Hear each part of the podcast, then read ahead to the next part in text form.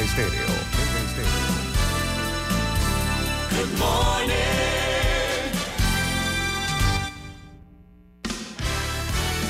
La mejor franja informativa matutina inicia a partir de este momento con un análisis completo del acontecer nacional e internacional. Noticiero Omega Estéreo.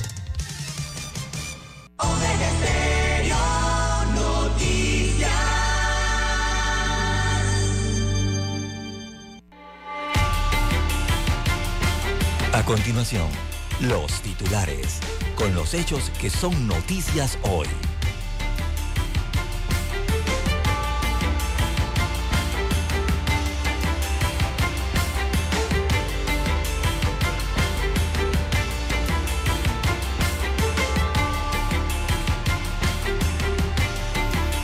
Presidente Cortizo espera negociar un contrato minero justo, afirmó durante su discurso de ayer, 2 de enero.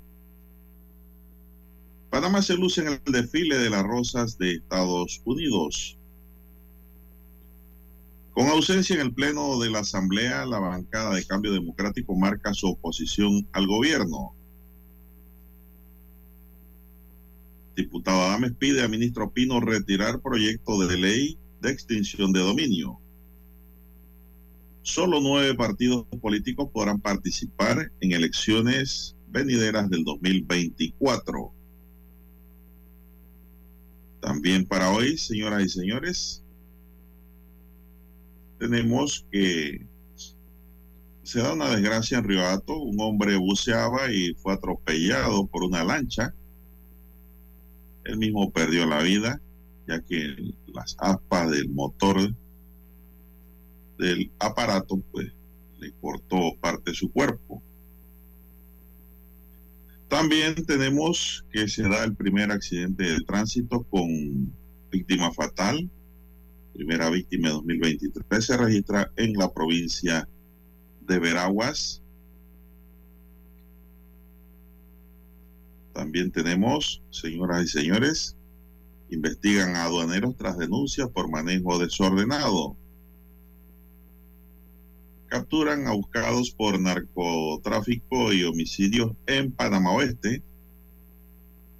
Una bañista fue salvada en la playa La Barqueta por unidades del Sistema Nacional de Protección Civil. Productores de Chiriquí reportan desabastecimiento de cebolla y papa. Y sexta ola controlada, desfile de las mil polleras y carnavales van. Amigos y amigas, estos son solamente titulares. En breve regresaremos con los detalles de estas y otras noticias. Estos fueron nuestros titulares de hoy. En breve regresamos.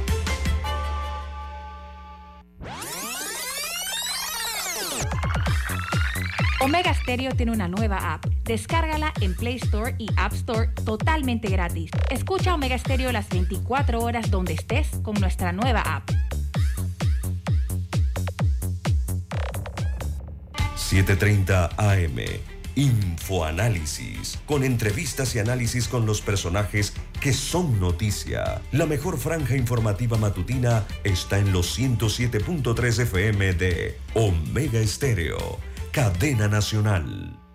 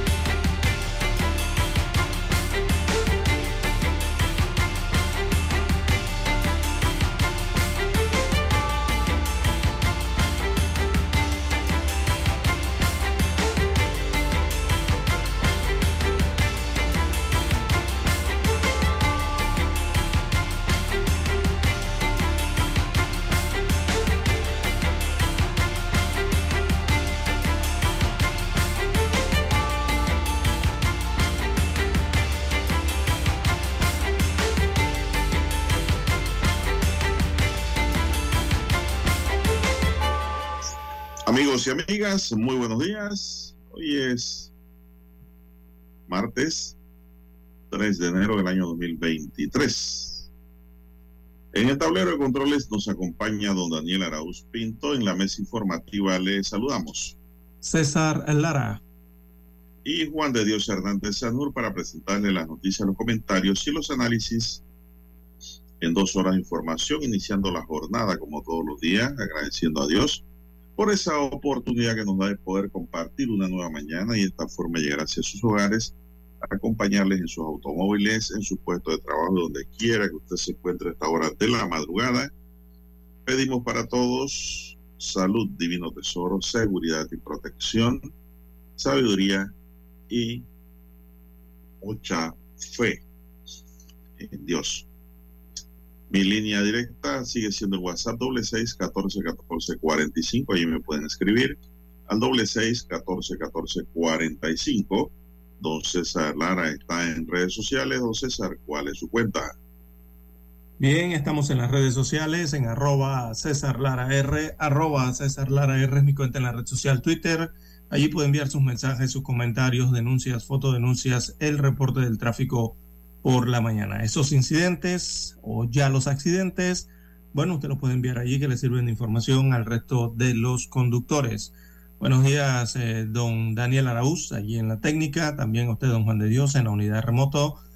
A todos los amigos oyentes que nos escuchan a nivel de la República de Panamá, todas sus provincias, todas sus comarcas, el área marítima donde llegan dos señales de, de Omega Estéreo. También los que están en omegaestereo.com, la cobertura es a nivel mundial los que están ya en el canal 856 de Tigo Televisión pagada por cable a nivel nacional, Omega Estéreo llega a su televisor, los que nos sintonizan a través de la aplicación de Omega Estéreo, el apps, si usted no lo tiene, bueno, lo puede descargar desde su tienda Android o iOS, y también los que nos sintonizan a través de Tuning Radio. ¿Cómo amanece para este martes, don Juan de Dios, segundo día del año 2023. Hay que marcar bien la fecha porque inicia un nuevo año. Bueno, muy bien, gracias. Ahora vamos de martes en martes porque si Dios quiere el próximo la próxima semana también iniciamos el martes. Así es. No, y más adelante hay varios meses eh, en adelante del 2023, don Juan de Dios, que también vamos a iniciar así porque habrán varias festividades que coinciden con, eh, con, domingo, con lunes perdón, para esta ocasión. Así que habrá días eh, festivos o fines de semana largos, sobre todo a final de este año 2023, eh, don Juan de Dios, y también en el mes de noviembre, ¿no? Así es, don César. Bueno, vamos a iniciar de inmediato con las noticias. La sexta ola de la COVID-19 se encuentra relativamente controlada, anunció ayer el ministro de Salud, Luis Francisco Sucre, a pesar de que se espera un aumento de casos por las reuniones familiares de las fiestas de fin de año. Esto no sería un impedimento para que se lleven a cabo los carnavales y el desfile de las mil polleras, agregó el ministro. Las autoridades de salud esperan que la cantidad de casos de la COVID-19 puede ser controlada por cada una de las unidades ejecutoras en las diferentes regiones y por la trazabilidad que están haciendo los equipos de salud. Si no tenemos dificultades en los hospitales, no hay ninguna razón para recomendar al señor presidente que evite ninguna de las actividades, destacó el ministro. Así que se espera que pues, los casos de COVID que surjan a raíz de las reuniones de fin de año que se dieron en muchos lugares, don César, del país, por fiestas, eh, pues sean controladas también, porque de que va a haber contagiados va a haber. Ya el COVID vive entre nosotros. Eh, sobre la vacuna bivalente, el ministro detalló que la empresa Pfizer podría estar entregando en el primer trimestre de este año 2023 y están haciendo los esfuerzos para que lleguen en el mes de enero. En cuanto a la viruela símica, Sucre explicó que hay más de 76 casos positivos, entre ellos ya una mujer. Sin embargo, la enfermedad también se mantiene controlada. El alto funcionario sostuvo que se está vacunando contra la viruela del mono aquellos que se mantienen dentro de los grupos vacunables. Aclaró que la enfermedad no solo se transmite por contacto íntimo, sino también por tener contacto con el líquido de las ampollas, la ropa en la cama y de los pacientes, dice el ministro César. Lo que dijo ayer el ministro de Salud, Luis Francisco Sucre, sobre esta sexta ola de la COVID-19. En China hay mucha, mucho COVID, don César. ¿eh? Sí, todavía. Eh, se trata de controlar entonces los brotes que tienen en China, pero eh, don Juan de Dios se ha dado una apertura ahora a las políticas del COVID, de cero tolerancia al COVID o cero COVID en China, lo que, bueno, preocupa eh, a muchos en, China y también a nivel internacional. Recordemos que para estas fechas precisamente, en el 2019 fue cuando se generó esta pandemia eh, y sobre todo cuando ya casi está allí el año nuevo chino, ¿no? Viene para este 23, 22, perdón, 22 de enero, eh, esta celebración importante en donde hay mucho movimiento de la población, perdón, asiática, china en este caso, internamente, y también muchos viajes al exterior de nacionales chinos. Así que, bueno, en Panamá hay que mantener las medidas de bioseguridad, don Juan de Dios, tratar de mantener eh, las medidas que, con las cuales hemos podido contener este virus del COVID-19, por lo menos de, manera moderada o tolerable. Se ha podido mantener esta pandemia aquí en Panamá, pero hay que seguir aplicando este tipo de medidas y mantener la prevención y, aplicar las, las prácticas eh, que son aceptables, ¿no? Eh, en medio de esta pandemia que todavía no ha sido levantada por la Organización Mundial de la Salud. Bueno, César, y con la llegada del verano llega también el béisbol. Aunque está, este verano inició con lluvia, don César, ¿ah? hay que aclarar. Cayeron fuertes aguaceros el propio 31 y, y, y el primero. Ayer, exacto, y ayer y... Llovió, ayer también llovió. Sí, ayer varios días, ¿no? Ha, eh, ha estado lloviendo en diferentes públicos, diferentes puntos, perdón, de la República de Panamá.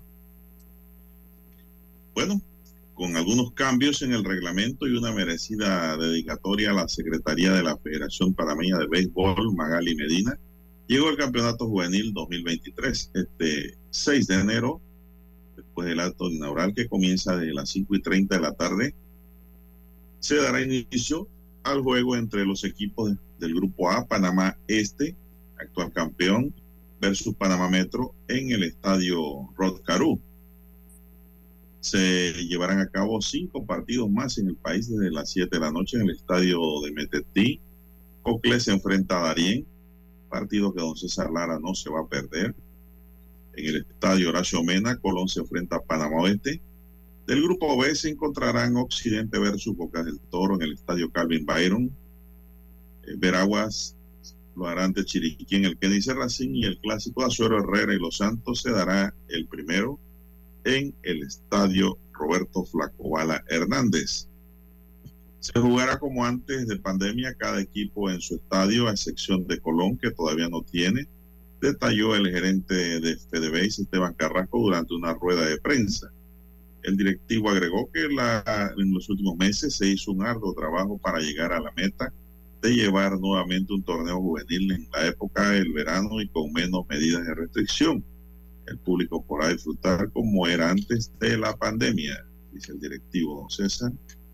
Este torneo tiene la particularidad de que van a participar cuatro peloteros mayores de 18 años, esto es novedoso, y hasta 20 años por cada equipo, de los cuales serán dos lanzadores y dos jugadores de cuadro. Esto para tratar de subir el nivel del torneo y que sea mucho más competitivo, dijo Carrasco o César. Así que es una nueva regla. Se va a contar, repito, con cuatro peloteros, peloteros mayores de 18 años y como máximo de edad 20 años. Hace una mezcla de la mayor con la juvenil, don Juan de Dios. Eh, así algo ocurrió ya también en el torneo mayor de béisbol hace algunos años, en el que eh, se también eh, subieron algunos juveniles, ¿no? Para foguearlos, ¿verdad? O mantenerlos activos, que realmente creo que es la figura que se busca, ¿no? No tanto esto del nivel, sino es mantenerlos activos a los peloteros en medio de esta temporada. Así que arranca, bueno, el béisbol. Esperemos eh, cómo están los, los, equipos. Eh, hablar de Darien Don Juan de Dios ya no es hablar de, aquella Cenicienta, ¿no? O de aquel equipo fácil. Eh, Darien, viene siendo ya un equipo eh, que ha mejorado y bueno, en los últimos torneos ha dado la dura batalla este equipo de Darien. Ya no hay equipo fácil en estos torneos, ni juveniles ni mayores eh, de béisbol, don Juan de Dios, en el país. Igual está. Hace días. Hace días. Son las 5:48 minutos. Hace días la FedeBéis anunció que se hicieron algunas modificaciones en el reglamento para el torneo, entre ellos la aceptación de jugadores mayores de 18 años y no mayor de 20. Se podrán efectuar dos cambios de pique, el primero en las rondas regulares y el segundo en la ronda semifinal. En la ronda de pique se podrá escoger un pelotero mayor de 20 años. Además, el gerente de FDB explicó que el sistema de campeonato va a ser dividido en dos grupos. Van a jugar dos partidos en el mismo grupo y uno interescuadra con el grupo contrario. Sería un total de 16 partidos para cada equipo y un total de 96 partidos en la ronda regular, dijo Carrasco clasificarán los ocho mejores equipos. No será por grupo, sino una clasificación general. Luego se enfrentarán en llaves de playoff al mejor de siete partidos. Los cuatro ganadores de esta serie pasarán a la ronda semifinal, que también es a siete partidos, y después la gran final a siete partidos. Detalló el calendario completo, se encuentra publicado ya en redes sociales de la FedeB para los que quieren la información completa, pueden entrar a la página de FedeBase, página web de la organización, ahí están los detalles. Cada año el campeonato es dedicado a una persona especial. Esta edición es un homenaje a la secretaria de la Federación Panameña de Béisbol, Magali Medina, por sus 39 años trabajando en esta organización. Este 15 de enero cumplirá su año número 40, entonces dedicado al béisbol por parte de Magali Medina. Los precios de los boletos, don César. Bueno, los precios de los boletos se los voy a dar después de la pausa, don Dani.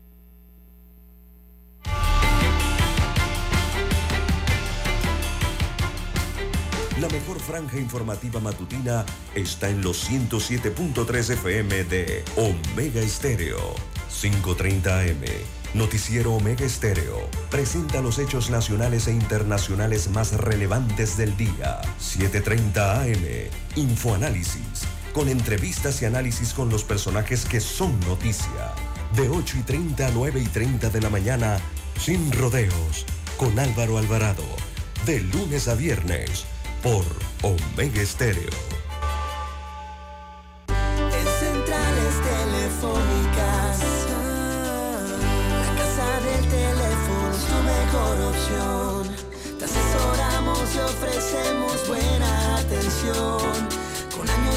Experiencia trabajando para ti. La casa del teléfono, ubicados en ya Brasil y vista hermosa. La casa del teléfono, líder de telecomunicaciones. La casa del teléfono, distribuidores de Panasonic. Ven a visitarnos. La casa del teléfono. 0465 lsdtcorp.com. Distribuidor autorizado Panasonic. Para anunciarse en Omega Estéreo, marque el 269-2237. Con mucho gusto le brindaremos una atención profesional y personalizada. Su publicidad en Omega Estéreo. La escucharán de costa a costa y frontera a frontera. Contáctenos 269-2237. Gracias. Omega Stereo tiene una nueva app. Descárgala en Play Store y App Store totalmente gratis. Escucha Omega Stereo las 24 horas donde estés con nuestra aplicación totalmente nueva. Noticiero Omega Estéreo.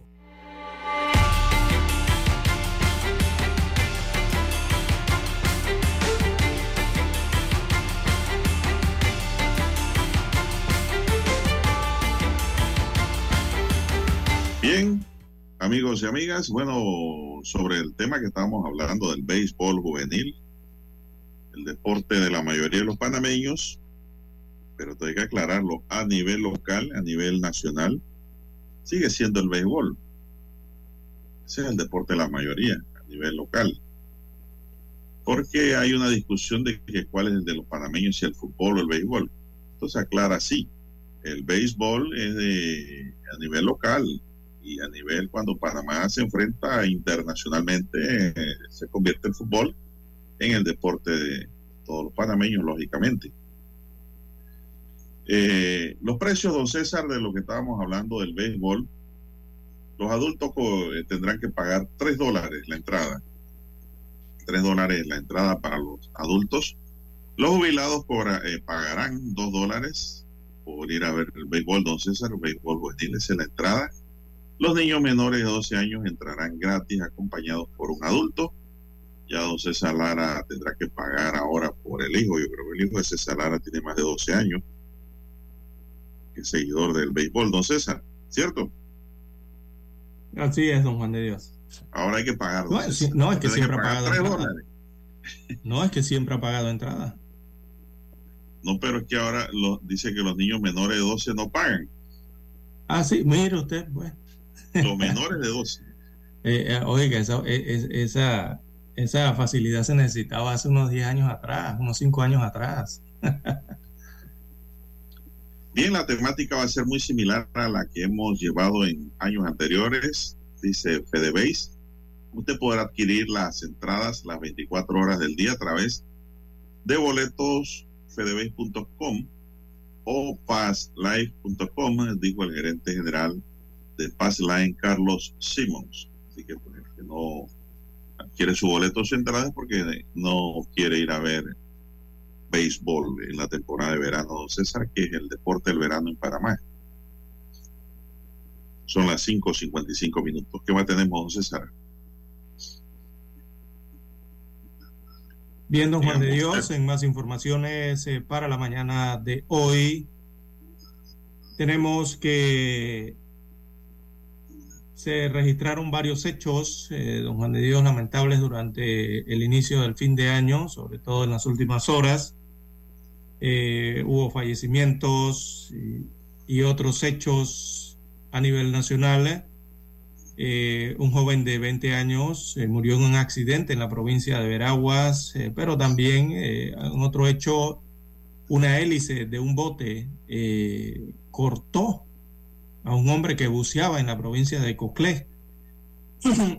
Según los últimos reportes, este hombre falleció, lastimosamente, producto de las heridas. Se trata de Mauricio Rodríguez, de 49 años de edad, que se encontraba buceando en una de las playas del área de las guías.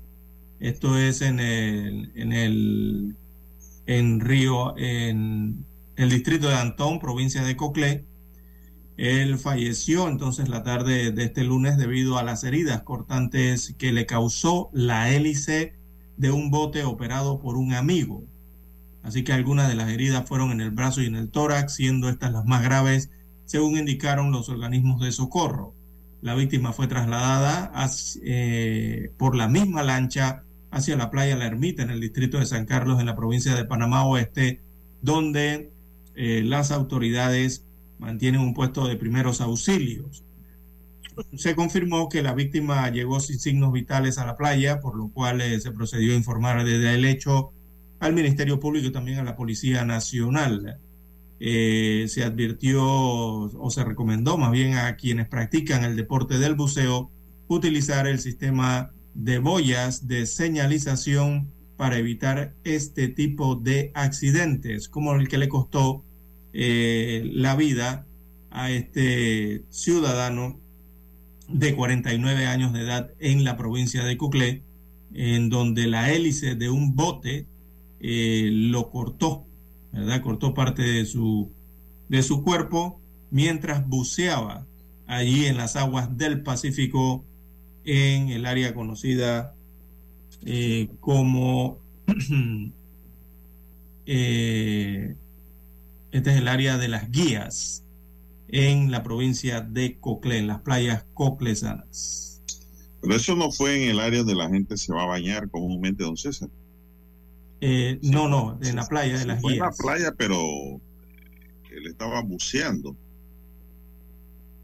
No sé. Hay gente que practica el buceo, ¿no? Por diversas eh, causas. Hay buceadores que son fotógrafos, don César. También, sí. Hay, hay buceadores que eh, se dedican a la pesca también. En fin, este fue un accidente, don César, muy lamentable. un accidente, que digo, el, como el bote iba, era un bote o una lancha. Una lancha. Imagínense, más grande. La lancha iba a determinar que ahí había un buceador abajo. Y también la profundidad en que estaba el buceador, porque si hubiese estado profundo, la lancha pasa bien arriba, ¿no? Así es. Quiere decir que no estaba en mucha profundidad el buceador. Bueno, lamentable el hecho, don César. Esto es lo que da, nos da el inicio del 2023 y también se registra, como yo te anunció, la primera víctima fatal por accidente de tránsito para el 2023. Y se trata de otro joven, Amalet Santander González, de 20 años, residente en la comunidad de Tierra Hueca, en el corregimiento Corral Falso, distrito de San Francisco en Veraguas, pues se convierte así en la primera víctima fatal de las carreteras para el año nuevo, de acuerdo a las informaciones suministradas por las unidades de turno de operaciones de tránsito en divisa. El trágico accidente tipo vuelco está siendo investigado para determinar las causas de lo sucedido que ha llenado de luto y dolor a la familia veragüense. Dice que se conoció que conductores que transitaban por el sector del nuevo corregimiento de Corral Falso al percatarse del vuelco informaron a la policía y auxiliaron a la persona accidentada solicitando ayuda, pero el accidentado a consecuencia de los golpes falleció cuando era llevado al cuarto de urgencia del hospital doctor Luis Chicho Fábrega de Santiago. Una fuente sostuvo que el fin de semana en las diferentes vías y carreteras en la provincia de Veragua era evidente la cantidad de conductores conduciendo a altas velocidades, poniendo su vida y la de los demás en riesgo por manejar de forma desordenada, violando así las normas establecidas en el reglamento de tránsito. Recoge las cosas con calma, señoras y señores. Se apuren. Mire usted lo que ha pasado. Así es. Bueno, también se había registrado a primeras horas del día, eh, primero de enero, eh, hubo un vuelco eh, de un autobús conocido como Diablo Rojos, Diablo Rojo. Bueno, ahí resultaron varias personas heridas, gracias a Dios no hubo víctimas. sí hubo personas con heridas de gravedad al salirse de la vía este autobús tipo Diablo Rojo con más de 30 personas y volcarse el vehículo, ¿verdad? Eh, que tenía como destino una playa. Ellos iban para la playa Las Cruces. Esa playa queda en Capira, en el corregimiento de Cermeño específicamente, ¿no? Eh, así que este autobús se salió de la carretera, recorrió 50 metros de un barranco, impactando contra rocas, eh, se volcó y quedó entonces recostado contra unos árboles. Se observa aquí que son árboles de teca. Eh, este impacto arrancó el tren trasero del autobús, además de doblar el chasis, ¿no? Los heridos fueron auxiliados entonces por la Cruz Roja Panameña y los bomberos eh, de la regional de eh, Panamá, de la Chorrera, en Panamá Oeste. Así que otro de los accidentes registrados que tuvieron que ver con vuelcos durante estas primeras horas del año 2023. Bien, vamos a hacer una pausa para escuchar nuestro himno nacional.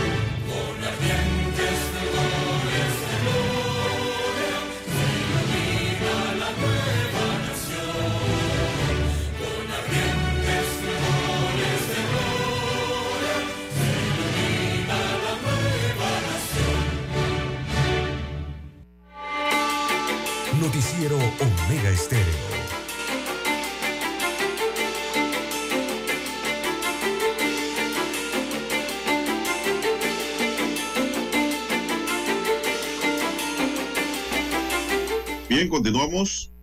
Son las seis cinco minutos, don César. Bueno, ayer, durante la presentación de su informe a la Nación, en la instalación de la segunda legislatura del cuarto periodo de sesiones ordinarias de la Asamblea Nacional, el presidente de la República, Laurentino Cortizo, se refirió a dos temas de importancia en materia económica y de salud pública para el país.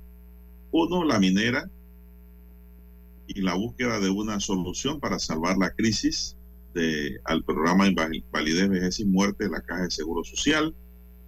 Con relación al tema minero, el jefe del Estado, el jefe de Estado recordó que la Corte Suprema de Justicia declaró inconstitucional la Ley 9 de 1997 que aprobó el contrato con la empresa minera. En tal sentido, sostuvo que en enero de 2022 el gobierno llegó a un acuerdo con la empresa minera y planteó con base a ese acuerdo deberían quedar plasmados en un contrato los aspectos ambientales, laborales, económicos y económicos acordados previamente. Dicho contrato, dijo, debe garantizar a Panamá, entre otros derechos, un aporte mínimo anual de 375 millones de dólares. La posición de nuestro gobierno es firme en el sentido de hacer respetar lo que se establece en la Constitución y que luego citó las concesiones para la explotación del suelo y del subsuelo se inspirarán en el bienestar social y el interés público, recalcó. El mandatario agregó que en este momento el gobierno de Panamá ha presentado a la empresa un texto de contrato final que establece una relación justa para ambas partes. Reiteró a los panameños que su administración pues, siempre será en defensa de los intereses nacionales. Dijo el presidente. Por otra parte, enumeró una serie de logros y de proyectos de infraestructuras públicas que se han ejecutado o se ejecutan en su administración actualmente. Habló del programa de pensiones de la Caja de Seguro Social e indicó que el gobierno es respetuoso de la autonomía de la Caja de Seguro Social y dijo que los panameños esperan de la mesa de diálogo por la Caja de Seguro Social que surjan las opciones viables que fortalezcan ese programa de invalidez, vejez y muerte y que las respuestas que se logren en el diálogo no pongan en riesgo el avance actual de la recuperación económica. También hizo un listado de proyectos ejecutados y en ejecución y también los que están por licitar, que lógicamente van a concluir de seguro en el próximo gobierno después del 2024. Eso fue lo que ayer sucedió, don César, en la Asamblea Nacional de Diputados en cuanto a la participación del presidente de la República. ¿Usted vio el discurso, don César? Eh, leí el discurso del presidente anoche, don Juan de Dios, completo. Eh, ¿Qué destacar? Y don Juan de Dios, leí los dos, tanto el del presidente constitucional del Ejecutivo y el presidente del órgano legislativo, eh, Cristiano Adames. Ah, así que don Juan de Dios, un, bueno, discursos extensos de 25 hojas, por lo menos el del el presidente constitucional, enumerando una serie allí de, de proyectos eh, que todavía están en gestión, o sea, que no están en firme, eh, otros que están en ejecución, en su mayoría eh, hay algunos proyectos allí que vienen de una continuidad de gobiernos anteriores, o sea, proyectos sin terminar de gobiernos anteriores, y otra que anunciaba entonces una serie de licitaciones, ¿verdad? Eh, que todavía eh, no han entrado en ejecución o que por lo menos están programadas o se realizaron, pero para ello habría que esperar su ejecución. Eso depende de los presupuestos que se tengan para llevarlas adelante. Así que, bueno, don Juan de Dios, la verdad es que en la otra parte política eh, de ambos discursos se mantiene, la misma tendencia que hemos se ha, se ha visto durante los últimos tres años. Eh, un ejecutivo tirándole pullas a un legislativo y el legislativo devolviéndoselas, ¿no? Eh, que parece ser lo que está ocurriendo y va a seguir ocurriendo durante este año 2023. Y la verdad eh, es que es una lástima, ¿no? Una lástima que, que no haya un liderazgo sólido en el país, que un liderazgo que no tenga ideas claras, ¿no? En este sentido. Eh, no lo hay en el Ejecutivo por lo que veo, eh, tampoco lo hay en el Legislativo, parece que tienen otras agendas.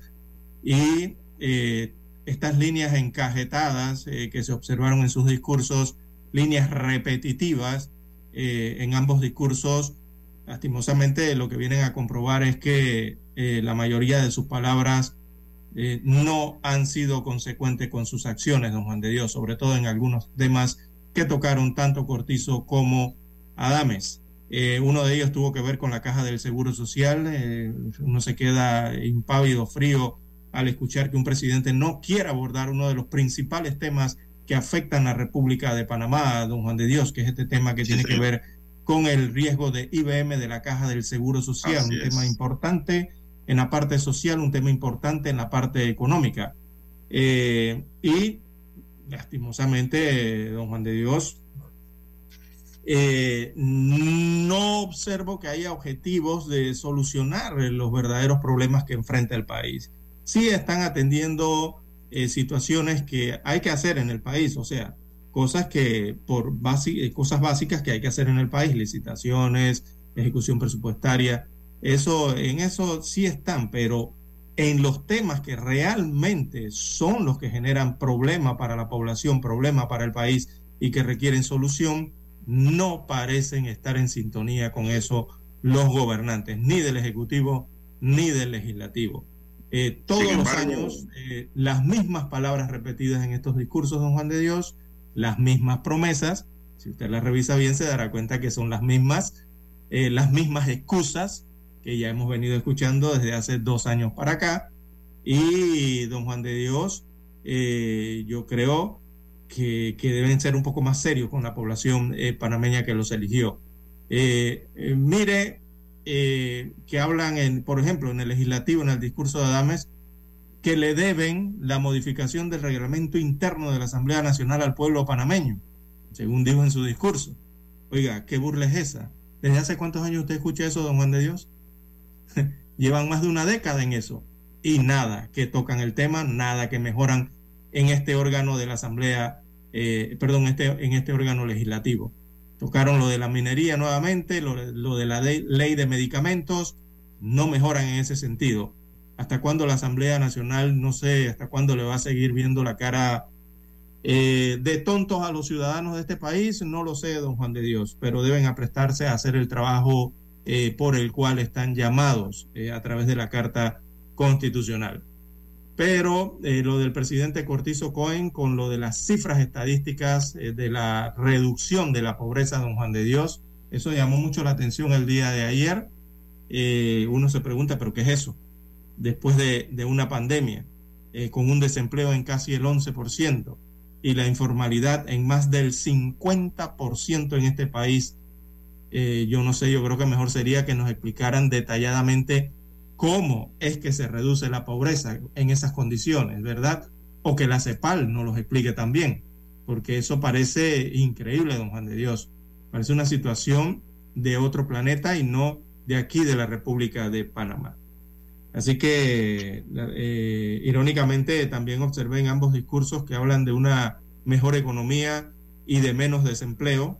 Eh, en ambos discursos trataron de consignar eso, pero en la realidad, don Juan de Dios, uno se va y, entonces uno pregunta, ¿para qué existen tantos subsidios? ¿Por qué sigue el vale digital? Entonces, ¿por qué siguen los subsidios de los combustibles? ¿Por qué siguen otras medidas? ¿Por qué no levantan el estado de emergencia? ¿Por qué tanto clientelismo disfrazado en ayuda a través del presupuesto nacional? Y bueno, usted sale a la calle y tanta gente en la calle pidiendo dinero. E, eso no se compagina con lo que intentan señalar en las líneas de sus discursos. Así que hay realidades eh, que no se compaginan en ese sentido, eh, don Juan de Dios. Y uno se sigue preguntando, bueno, ¿qué están haciendo para enfrentar el tema de la caja del Seguro Social, el riesgo de invalidez, y muerte? ¿Qué están haciendo para enfrentar el desempleo? ¿Qué están haciendo en el tema del IFARU? ¿Qué están haciendo con los huecos en las calles, la corrupción, la inseguridad de la que habla la ciudadanía? la falta de medicamentos en el sistema sanitario, entre otros tantos problemas eh, de índole administrativa que tienen que atender tanto el Ejecutivo como el Legislativo. Parece que seguirá entonces eh, el irrespeto, diría yo, entre ambos órganos. Bueno, vamos a la pausa, Dani, regresamos.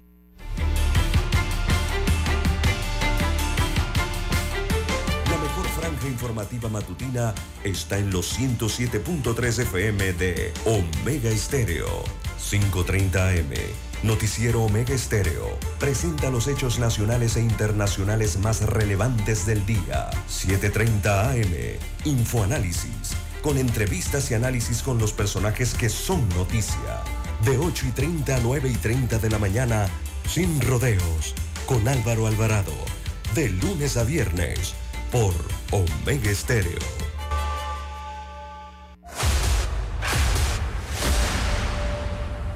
Desde los estudios de Omega Estéreo, establecemos contacto vía satélite con la voz de América. Desde Washington, presentamos el reportaje internacional.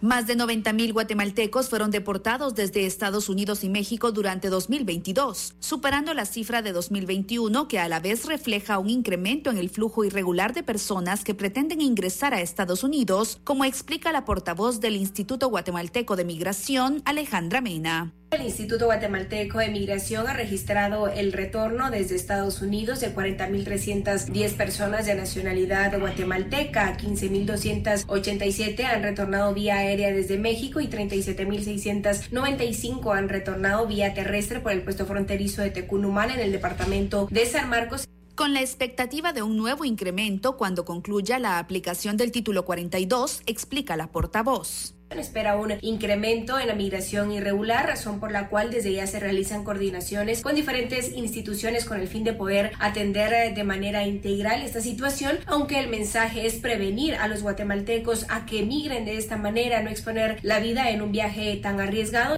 Para el Observatorio de los Derechos de la Niñez, lo más preocupante es la cantidad de menores migrantes, principalmente no acompañados, como explica Otto Rivera, director de la entidad. Durante el último año fiscal serían 60.511 detenciones de chicas y chicos. Nos daría un promedio de hasta 166 detenciones diarias. Y lamentablemente esta tendencia no va a disminuir, todo lo contrario, va a aumentar de no abordar las causas estructurales que generan la migración, las niñas, niños y adolescentes de Guatemala seguirán yéndose.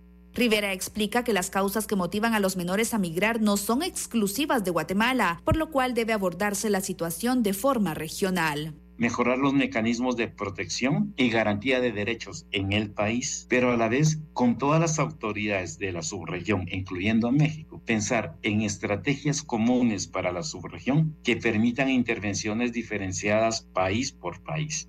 Los datos revelan que de los deportados, el 60% son hombres, el 21% son mujeres y el resto son menores. Eugenia Sagastume, Voz de América, Guatemala. Escucharon vía satélite desde Washington el reportaje internacional. Omega Estéreo, cadena nacional. Noticiero Omega Estéreo.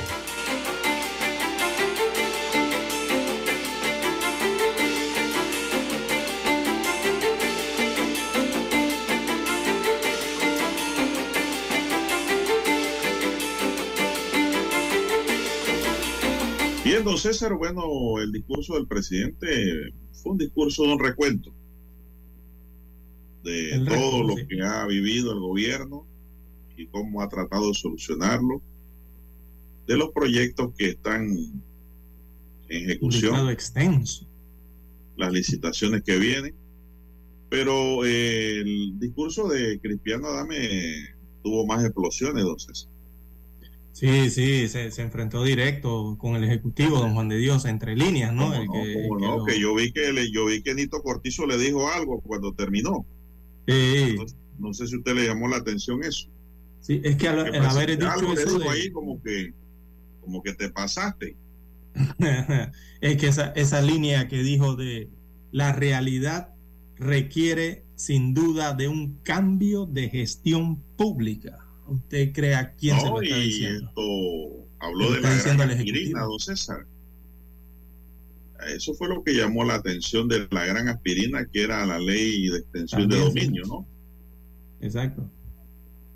Hizo un recuento también de las leyes aprobadas por la Asamblea. Y el presidente de la Asamblea, pues, Cristiano Adames, pidió al ministro de Seguridad, Juan Manuel Pino, retirar del legislativo el proyecto de ley que busca establecer en el país la norma sobre extinción de dominio.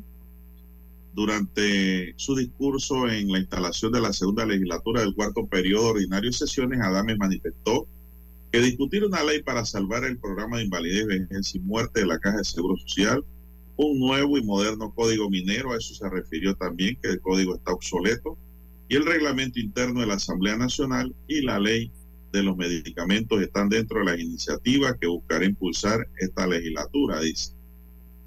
Sobre el proyecto de ley de extinción de dominio, indicó que es la manzana de la discordia ahora mismo. Indicó que no es partidario de aceptar leyes de otros países para solucionar los problemas locales, sino crear leyes con sabor a lo nuestro, por lo que considera que el proyecto que se discuta debe también atacar al terrorismo, la trata de blancas, el tráfico internacional de armas y el narcotráfico. Reconocemos los esfuerzos de otros países, dijo Adame, y las recomendaciones, pero la aspirina que tomará el país la ingerirá por su propia mano y a sabienda de qué tipo es. Lo que no se puede someter a la sociedad a la vulnerabilidad del sistema político que vive el país, producto de su inconsistencia, añadió. En cuanto al tema minero, Adames cuestionó al órgano judicial que se tardó cinco años en publicar en Gaceta Oficial el fallo de ese contrato. Aseguró que la Asamblea Nacional desconocía el contenido de las negociaciones, incluso del borrador de contrato, lo que provocó que mucha incertidumbre se diera, tema que considera de vital importancia para el desarrollo del país, pues pertenece a todos los panameños y por ende se requiere de información fiable, dijo Adames. Requeriremos decisiones equilibradas en materia de estrategia de desarrollo, estabilidad ambiental versus su potencial natural. Los, recursos naturales que el país deben, deben ser explotados en un marco de proceso justo y atendiendo a los mejores intereses de todos los panameños. Al respecto, instó a los diputados para que estos seis meses que restan del periodo se presenten iniciativas legislativas que modifiquen y modernicen el actual código minero. De igual manera, puso en duda el actual modelo económico para que ha servido el crecimiento económico sostenido del país y el endeudamiento si ello no alcanza a la población más vulnerable, dijo Adame. Por el contrario, cada vez se deterioran más las condiciones de vida de la niñez, la juventud y la seguridad ciudadana, exclamó. También criticó el modelo económico, don César, y social.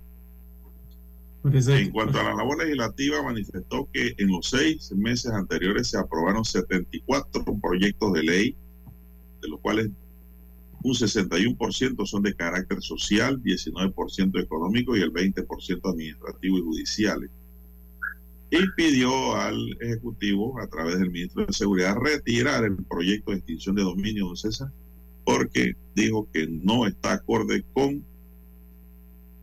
la actual situación institucional que vive el país. A mí me llamó la atención algo, don César, que él dijo que en Colombia discutieron 18 años, don César, el proyecto de extinción de dominio y en 18 años, dice, se aprobó, pero fue llevado al tema constitucional, entonces. Pero ahí es distinto, allá tienen cosas constitucionales. ¿Y, aquí cuánto tiempo discutiendo, lleva, cuánto tiempo llevamos discutiendo ese proyecto? Ya lleva su par de añitos ya. No, no se había presentado oficialmente a la Asamblea, pero sí su análisis. No, llevan como un año, César. Llevan como un año. No, eh, eh, formalmente, pero antes de eso había, había ya análisis al respecto de no, No, eh, anteriormente se hablaba de eso, inclusive yo recuerdo que la ex procuradora Ana Matilde Gómez llevó el tema a la asamblea, pero no se discutió nada, no se profundizó. Ahora sí se ha profundizado porque los diputados han salido, han viajado, han ido a países en donde existe la norma y la conclusión es de que estos países han discutido eso por muchos años y han tenido que fortalecer sus instituciones. El peligro de esto, don César, le voy a hacer franco. yo sí creo en un proyecto de esa naturaleza, porque usted jamás puede ir en contra de la marea. La marea, lo, lo normal es de que se extinga el dominio de los delincuentes, don César. Eso es normal. Pero el, el problema es que esa herramienta, esa arma, la agarren los políticos y la utilicen para enfrentar a sus opositores, don César, y hacerle daño. Si con la DGI, históricamente aquí han venido haciendo daño, persiguiendo políticamente, usted se imagina, don César, con un proyecto de esta naturaleza, si ganase la presidencia algún presidente medio loco. Don César, ¿sabe la persecución que se puede dar aquí? Hay que decir las cosas como son. Entonces, ese instrumento tiene que ser fortalecido. Claro que hay que aprobarlo, pero hay que fortalecer una serie de cosas en este país. Eh, la institucionalidad sobre todo, ¿no? Tener un órgano de institucionalidad, independiente, autónomo, que no sea eh, dependiente y obediente a lo que diga el Ejecutivo o el Legislativo.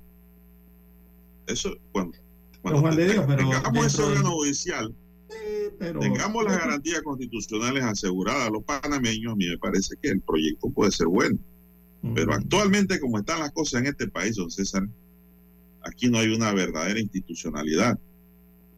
Exacto, y Adams hablaba de eso. tan delicado. Y ahí es donde se salvan los maleantes. Porque usted no puede quemar el bosque por cazar la iguana. Ahí es donde se salvan. Porque lo que están viendo es el tema de que el código, porque eso viene siendo prácticamente un código, no constituye un elemento o herramienta que facilite la persecución política o social o económica de otros ciudadanos por su forma de pensar, por su forma de actuar, por su forma de expresar su opinión.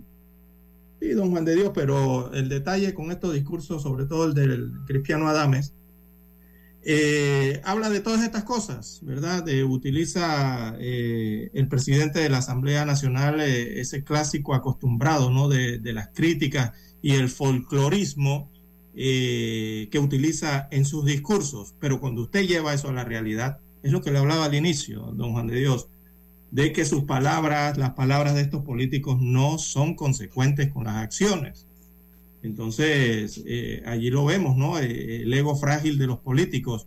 Mire cómo reconoce el presidente del órgano legislativo que ni siquiera hay debilidad institucional. Él habla de falta de institucionalidad en su discurso. Eh, lo que está viviendo el país, de acuerdo a él, ¿no? Entonces, uno, uno supone, ¿no?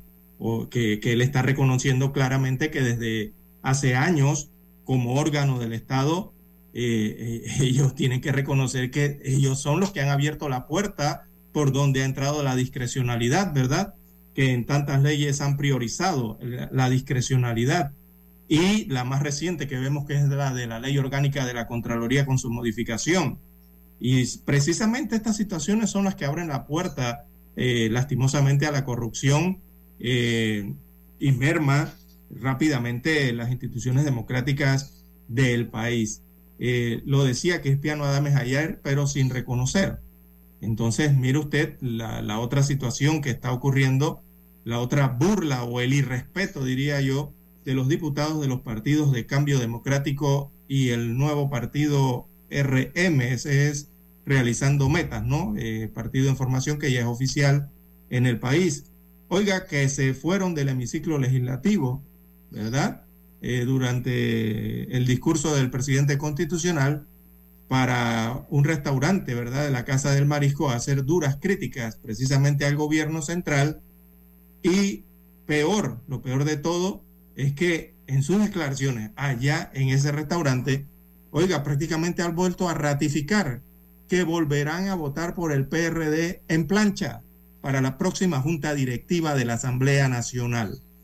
Entonces, de qué están hablando estos políticos de la Asamblea Nacional. Dígame usted qué es eso. No hay seriedad allí.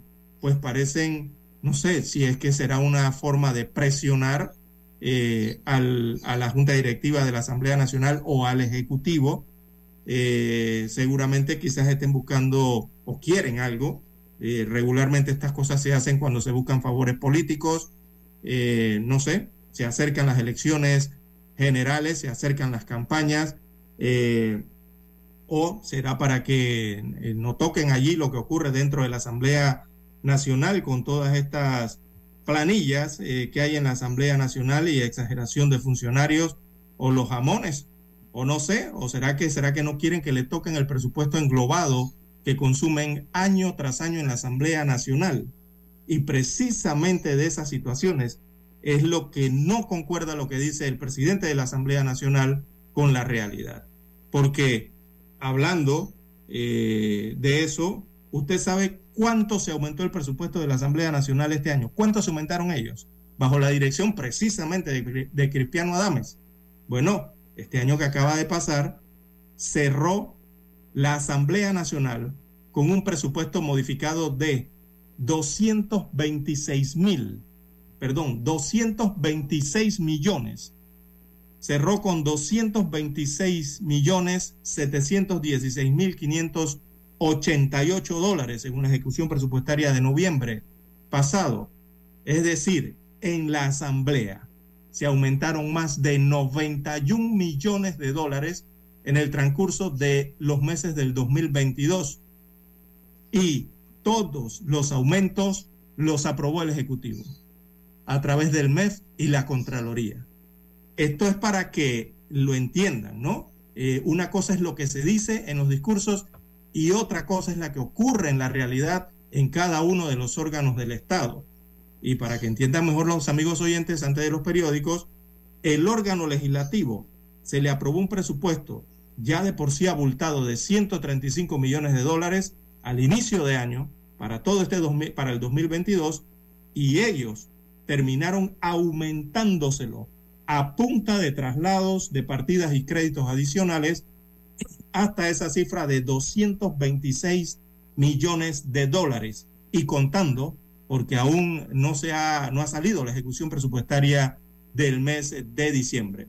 Entonces, ¿cómo hacemos para poner en su justo contexto las palabras retóricas de estos discursos y de politiqueros cuando en la realidad nos, se, nos, se asoma y nos dice otra cosa?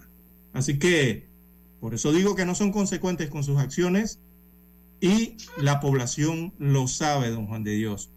¿Qué más expuesta puede quedar la falta de institucionalidad de la que habla el presidente de la Asamblea Nacional si en la forma en que ese órgano del Estado y sus diputados manipulan el presupuesto nacional? ¿Se da cuenta? Entonces, esta es una danza de toma y de daca para obtener privilegios, eh, al tiempo que merman las capacidades institucionales eh, de este país. Así que la cosa es actuando eh, concorde, no actuando y que las acciones no vayan consecuentes eh, con lo que señalan o lo que dicen. Bien, don Juan de Dios, hay que hacer la pausa para escuchar los periódicos. Omega Estéreo, cadena nacional. Para anunciarse en Omega Estéreo, marque el 269-2237 con mucho gusto le brindaremos una atención profesional y personalizada. Su publicidad en Omega Estéreo. La escucharán de costa a costa y frontera a frontera. Contáctenos 269-2237. Gracias. 730 AM Infoanálisis, con entrevistas y análisis con los personajes que son noticia. La mejor franja informativa matutina está en los 107.3 FM de Omega Estéreo, cadena nacional. Desde los estudios de Omega Estéreo, establecemos contacto vía satélite con la voz de América. Desde Washington, presentamos el reportaje internacional.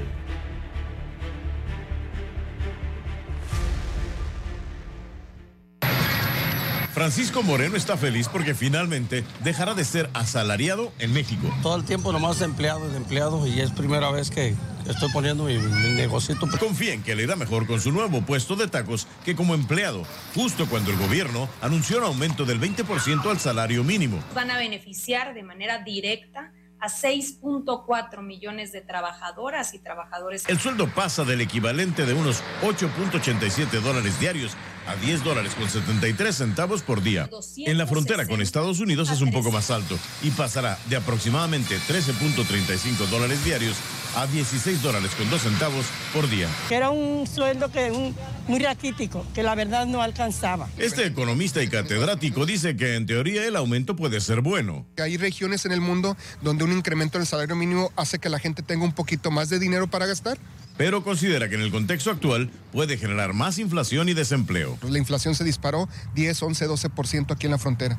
De ahí que eh, nos digan que se tiene que aumentar el salario mínimo para cubrir ese diferencial en la pérdida de poder adquisitivo. Eduardo Guevara emigró de su natal Veracruz en el sur de México a Tijuana. A pesar de que pues las rentas y todo está más caro acá, pero pues te ayuda mucho en el salario que es mucho más alto que pues en la parte del sur.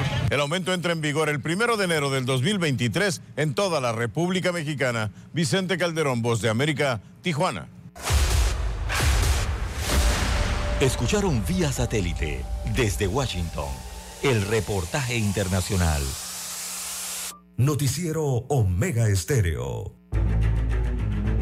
Las noticias impresas en tinta sobre papel. Con ustedes. Escuchando el periódico. Los titulares de las primeras planas de los diarios estándares de circulación en Panamá.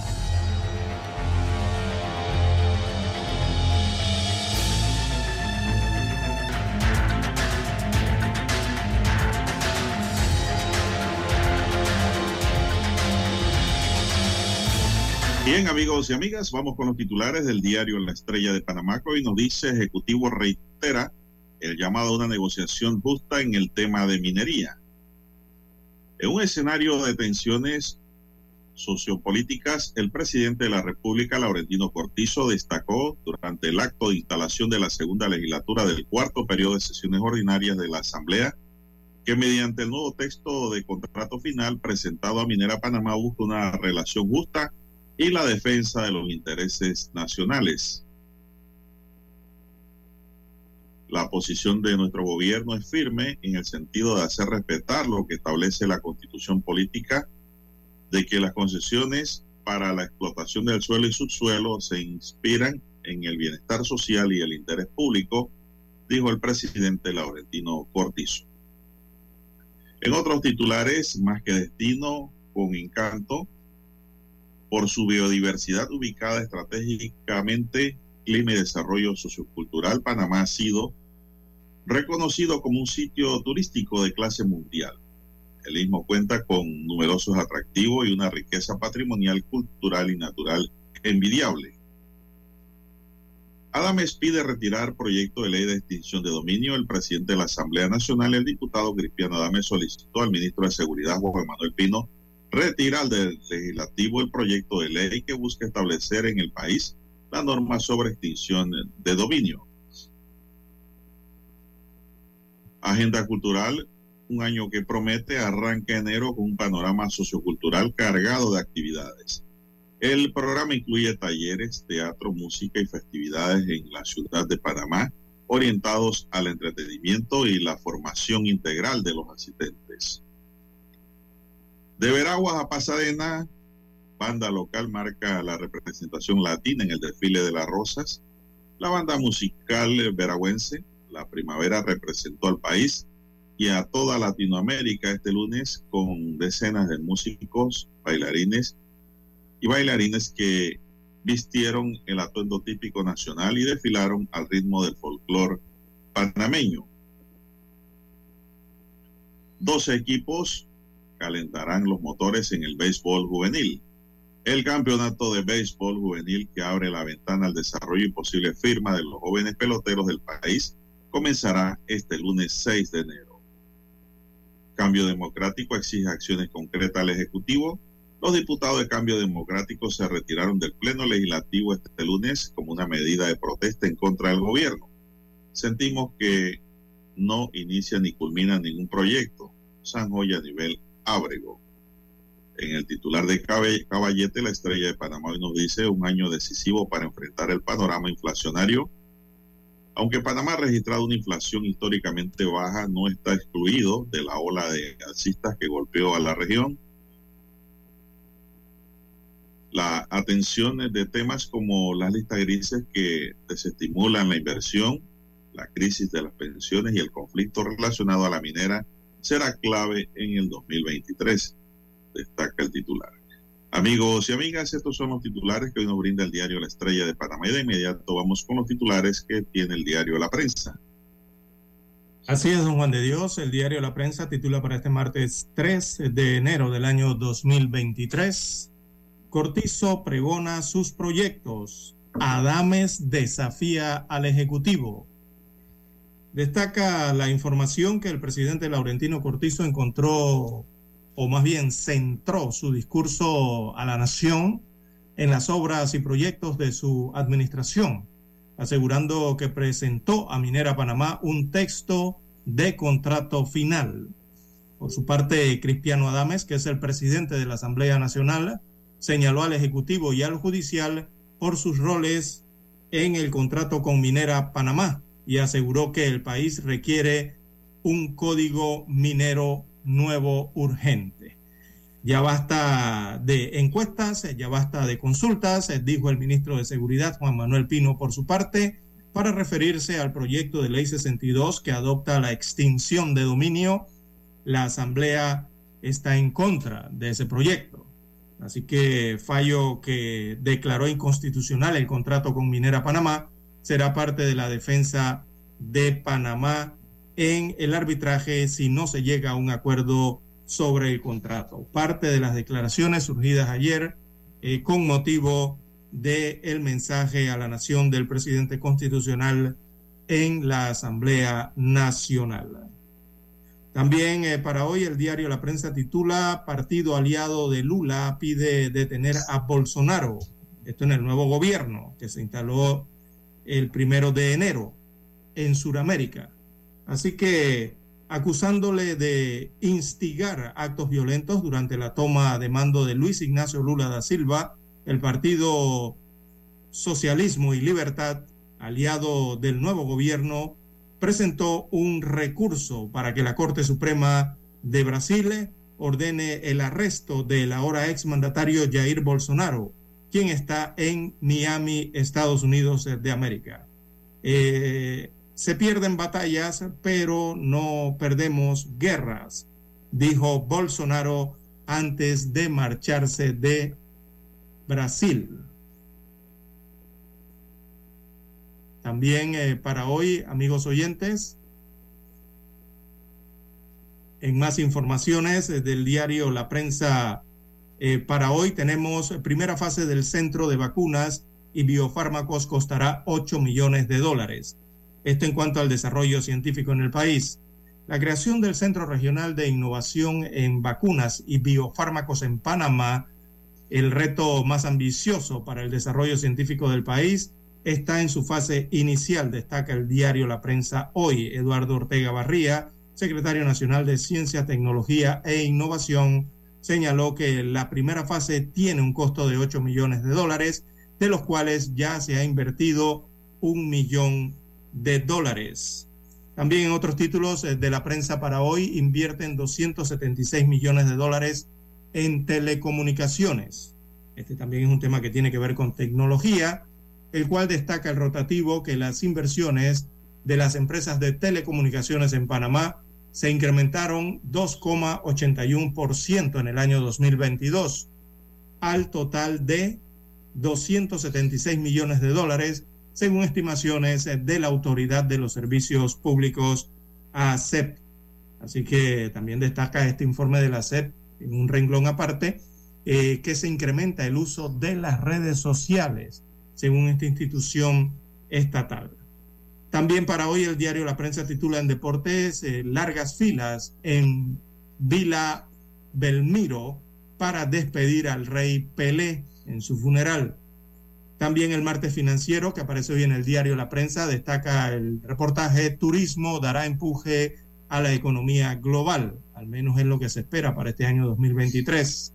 En la sección Vivir Más, el adiós al guardián de la fe del Vaticano. Eh, detalles eh, sobre el funeral esta semana de el Papa emérito Benedicto XVI. También la sección Vivir Más aparece una amplia fotografía. Sale a la luz el nuevo libro sobre las polleras. También señala que viene el desfile de las polleras que se realiza en provincias centrales para la segunda quincena del mes de enero. Bien, amigos oyentes, estos son los principales titulares que aparecen hoy en portada del diario La Prensa. Con ella culminamos la lectura de los principales titulares de los diarios estándares de circulación nacional. Hasta aquí, escuchando el periódico. Las noticias de primera plana, impresas en tinta sobre papel.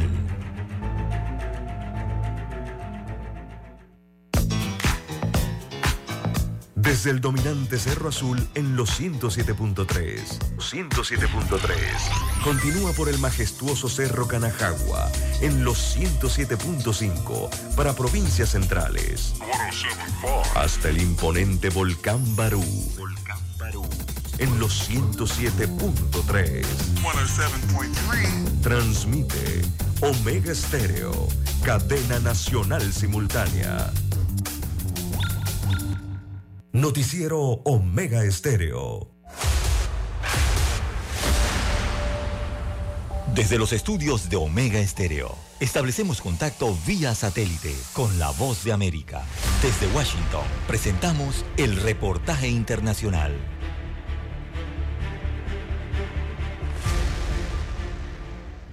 Según el secretario general del Colegio de Periodistas de Venezuela, Edgar Cárdenas, durante el 2022 se registraron 207 agresiones a periodistas y medios, 48 menos que las contabilizadas en 2021.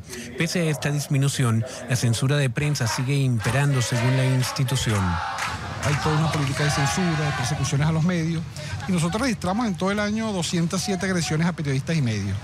Es, es un poco menos de lo que tuvimos el año pasado, Estuvimos por el orden de 233. El director de la ONG Espacio Público, Carlos Correa, advirtió que el cierre de emisoras radiales en Venezuela forma parte de una política de Estado para disminuir la presencia de medios independientes en el país. Es el año que nosotros hemos documentado el mayor número de cierres desde, que, desde el año 2001. Al parecer, desde el gobierno se está tratando de reconfigurar la estructura de propiedad. Consultado sobre la situación, el periodista Carlos Julio Rojas emitió sobre las intenciones del gobierno de crear una ley para el uso de las redes sociales. Hemos visto cómo la hegemonía comunicacional impuesta por el régimen de, Maduro sigue estando mucho más fuerte. Que están buscando cerrar ese último espacio que existe para la libertad de expresión. Rojas subrayó que el gobierno ha generado mecanismos de agresión a través del uso de redes sociales para generar campañas de desprestigio contra los comunicadores. Álvaro Algarra, América, Caracas.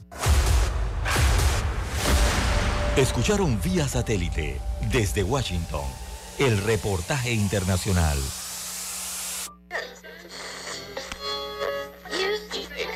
Cuando nadie creía en el FM estéreo.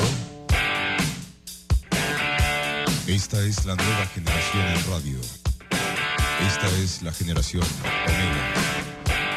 Construimos el camino que seguirían las demás. Omega Estéreo 41 años de profesionalismo, evolución e innovación. Problemas de tierra, reclamos por accidentes, despidos injustificados, reclamos de herencias, sucesiones, daños y perjuicios. Todo problema legal civil, penal y laboral, consulte al 6614-1445. Licenciado Juan de Dios Hernández le atiende. 6614-1445. Con atención en Panamá, Panamá Este, Panamá Oeste, Colón, Coclé, Santiago, Herrera y Los Santos. Anote y consulte 6614-1445. Es momento de adentrarnos al mar de la información. Este es el resultado de nuestra navegación por las noticias internacionales más importantes en este momento.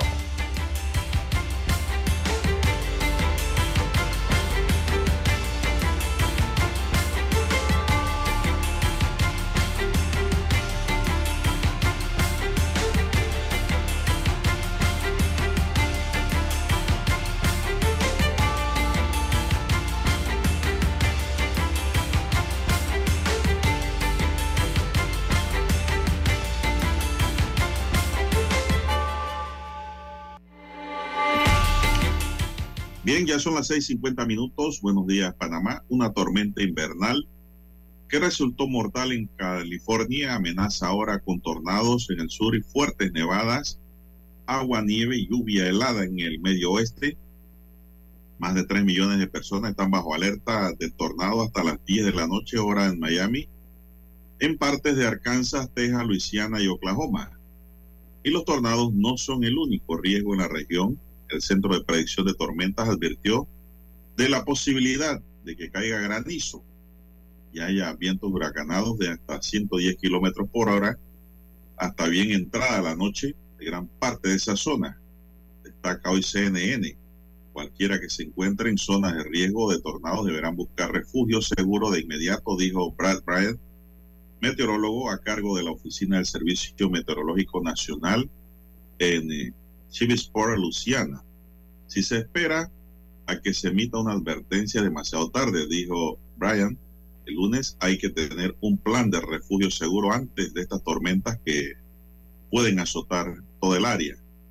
Brian animó a quienes necesiten ayuda, especialmente a quienes vivan en casas móviles, a ponerse en contacto con los gestores locales de emergencia y con las fuerzas del orden para informarse sobre las opciones de refugio que tienen desde mediados de noviembre hemos tenido tres rondas de tiempo severo y hemos tenido víctimas mortales. La mayoría son de casas móviles, dijo Brian. Bueno, don César, la situación en los Estados Unidos eh, sigue, sigue con alta peligrosidad para moradores ahora de estos estados que mencioné. Al sur, los Estados Unidos. Ahora están hablando de tornados, tormentas, lluvia, helada. Y hay tres millones de personas, casi todo un Panamá, ahora mismo bajo alerta, don César. Así es, sobre todo eso, la lluvia, ¿no? La lluvia eh, helada, que es la que puede producir granizo. Eh, situación que se presenta en los Estados Unidos de América cuando terminan ya de salir de la primera situación, ¿no? De la tormenta eh, invernal.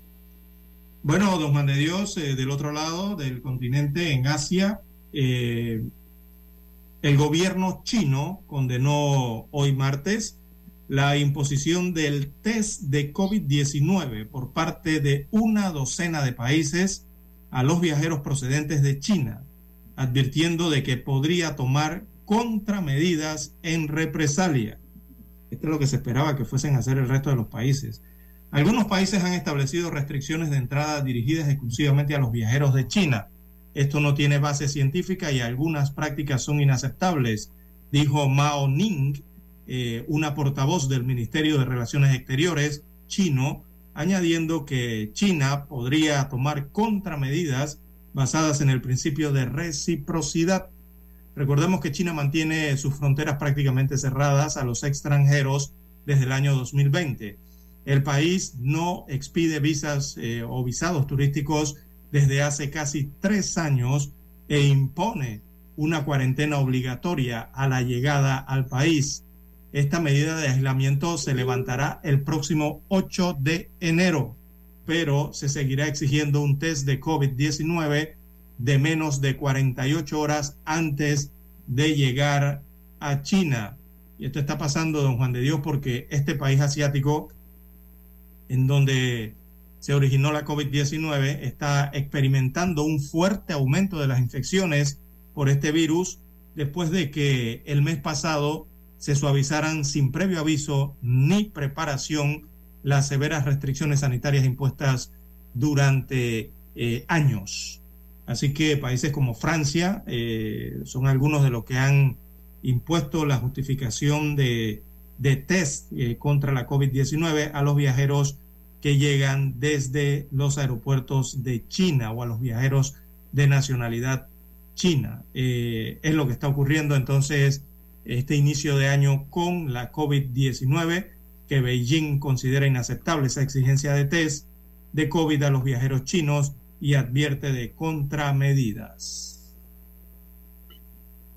Así don César. Bueno, también para hoy tenemos aquí en agenda que el mandatario Lula jura como nuevo presidente de Brasil. El El líder progresista Luis Ignacio Lula da Silva, de 77 años, juró ante el Parlamento como nuevo presidente de la República Federativa de Brasil para el periodo 2023-2027. Prometió mantener, defender y cumplir la constitución, observar las leyes y promover el bien general del pueblo brasileño, sustentar la unión, la integridad y la independencia de Brasil. Sí, el presidente de Brasil, Luis Ignacio Lula da Silva, es parte de lo que ha prometido. Entonces, al inicio de su gestión. Eh, recordemos, arrancó el domingo en su primer discurso al cargo eh, y además señaló de lo que usted eh, destaca, don Juan de Dios, rescató, de, destacó, perdón, rescatar del hambre a 33 millones de personas o brasileños, ¿no? Y también de la pobreza a otros 100 millones que están en esas estadísticas. Oiga, esto es casi la mitad de la población del país, eh, según lo que ha dicho Lula da Silva en su primer discurso y de sus primeras acciones que apuntan entonces a rescatar del hambre a esa cantidad de personas, 33 millones de personas, y de la pobreza a otras 100 millones, a otros 100 millones de brasileños y brasileñas eh, que soportaron entonces la más dura carga del proyecto de destrucción nacional que hoy se cierra, según dijo Lula da Silva en su discurso ante el Parlamento. ¿Qué más dijo sobre reconstruir el país? Eh, Lula es el primer político brasileño que llega tres veces al poder, don César. Así es. Eh, hace exactamente 20 años juró como presidente por primera vez y cuatro años lo volvió a hacer tras su reelección en 2009 y ahora pues que sale de la cárcel a la presidencia, don César, que hay que destacar eso. ¿ah? Recordemos que estuvo preso. Sustituye en el cargo a la ultraderechista mano de Jair Bolsonaro, quien el pasado viernes viajó hacia los Estados Unidos sin haber reconocido aún su derrota en las elecciones de octubre pasado. El nuevo presidente llegó al Parlamento tras desfilar en un vehículo sin capota frente a una multitud de decenas de miles de personas que desde la primera hora de este primero de enero se han congregado para asistir a los actos de, de toma de posesión. Entre los asistentes estuvieron el rey de España, Felipe IV, y los presidentes de Argentina, Alberto Fernández, de Bolivia, Luis Arce, de Colombia, Gustavo Petro, de Chile, Gabriel Boric, de Paraguay, Mario Abdo Benítez, de Uruguay Luis Lacalle Pou, de Portugal Marcelo Revelo y de Alemania Frank Waller Steiner. Desde horas de antes de la ceremonia en la explanada se celebra el llamado Festival del Futuro, un incierto que reúne a medio centenar de artistas populares. Y se pregunta mucho, ¿y por Panamá quién fue? bueno, fue el vicepresidente, ¿no? El vicepresidente de, la República, José Gabriel Carrizo Jaén, en representación del mandatario. Y de Panamá, del país. Sí, Suya también, su representación. Sí, también, sí es, él es el vicepresidente, eh, al igual que el, presidente. Constitucionalmente lo son, don Juan de Dios. Sí, señor. Tuyo y de todos los panameños, de los más de cuatro millones de panameños. Porque hay gente que dice, ay, no, ese no es mi presidente, no es mi vice, ese no es mi representante. Ese es el representante democrático del país. Así es. Por eso es que usted ve o ha observado que cuando me refiero al primer ciudadano del país, por ejemplo, Laurentino Cortizo Cohen, me refiero al presidente constitucional. Yo no lo dejo en presidente de la República, él es el presidente de la República y constitucional del país por lo tanto es de todos, del todo el país. Bueno, don César, aquí estamos esperando la vacuna bivalente, ¿no? Así es, aún sí. Las autoridades sanitarias de Perú, mira, a pesar de que están en una crisis política, informaron que desde ayer, desde el domingo, se comenzó a aplicar la vacuna bivalente contra la COVID-19 a todo el personal sanitario de Lima Metropolitana tras haber aprobado el pasado viernes el protocolo para ese proceso. El Ministerio de Salud señaló que pues esa vacunación es de suma importancia para los peruanos, sobre todo el sector de salud. Vamos a Washington y regresamos con más.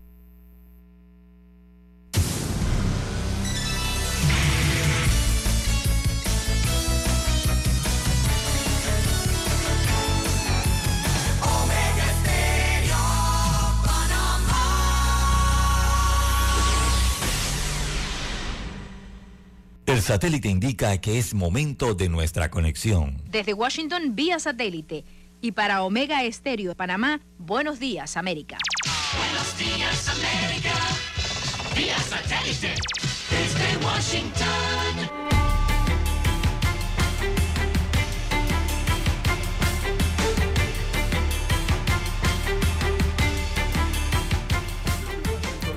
Bonet. Un flujo constante de decenas de miles de personas ingresó a la Basílica de San Pedro para presentar sus respetos al difunto Papa Emérito. Benedicto, quien permaneció hasta su muerte el pasado 31 de diciembre en el Vaticano, será velado en la Basílica de San Pedro hasta el jueves 5 de enero. Los protocolos son confusos al tratarse de un papa retirado, por lo que el funeral será histórico. Se espera que unas 35 mil personas acudan a dar su último adiós a Benedicto XVI durante los tres días que permanecerá abierta la capilla. El jueves, las autoridades italianas prevén que unos 60 mil fieles estén presentes en el funeral en la Plaza de San Pedro, que será presidido por el Papa Francisco. Laura Sepúlveda, Voz de América.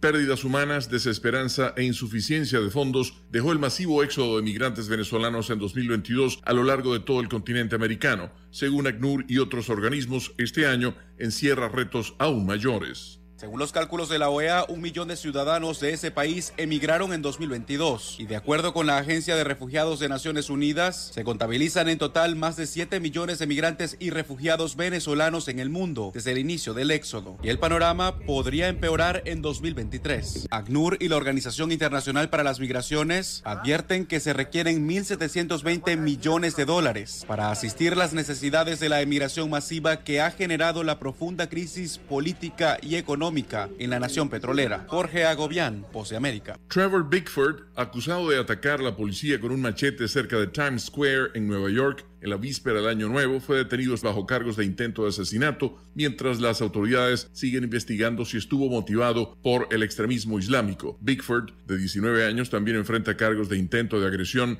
por el ataque que dejó dos agentes heridos, informó el Departamento de Policía. El sospechoso, quien vive en Wells, estado de Maine, permanecía hospitalizado después de recibir un disparo en el hombro durante el enfrentamiento y estaba a la espera de ser procesado judicialmente. Su primer día completo como presidente, Luis Ignacio Lula da Silva se reunió con jefes de Estados latinoamericanos, entre ellos Alberto Fernández de Argentina, Luis Arce de Bolivia, Guillermo Lazo de Ecuador, Gabriel Boric de Chile y Gustavo Petro de Colombia. Lula también sostuvo encuentros con Juan Qishan, vicepresidente de China, principal destino de exportaciones de Brasil, Joao Lorenzo, presidente de Angola y con representantes de Cuba, Venezuela y Perú. Alrededor de un 50% de los jóvenes en Honduras que pierden la vida son menores de 30 años. La mayoría de las 800 muertes reportadas en 2022 fueron de jóvenes que vivían expuestos a la violencia, según el Observatorio de la Violencia de la Universidad Nacional Autónoma de Honduras. Para disminuir la tasa de mortalidad nació Héroes 504, una iniciativa impulsada por jóvenes voluntarios quienes con sus propios fondos protegen a menores mediante una plataforma educativa que también ofrece apoyo emocional a los menores. Que el niño aprenda cosas diferentes a lo de una escuela, que ir ampliando su mente en temas de ciencia, de arte, de derecho. Los niños y adolescentes beneficiarios de Héroes 504, aparte de recibir talleres gratuitos, pueden acceder a becas con otras instituciones. Uno de los casos más exitosos es el de la Escuela de Astronautas Martins de Chile. La institución becó a cuatro jóvenes para convertirlos en futuros astronautas. Para voluntarios o docentes en diversos campos, el mejor regalo es generar esperanza a los niños. Que trabajamos con niños de muy escasos recursos. Eh, también trabajamos con todo aquel niño que esté interesado en el proyecto eh, sin importar ideologías, razas, nada. La inscripción es gratuita por medio de la página Héroes 504 y sus clases tienen una duración de 40 minutos. El proyecto también beneficia a niños de países como El Salvador, Costa Rica, Panamá, Guatemala, Chile, Paraguay y Colombia. Talleres con niños de Guatemala, eh, bien interesante ver otras culturas.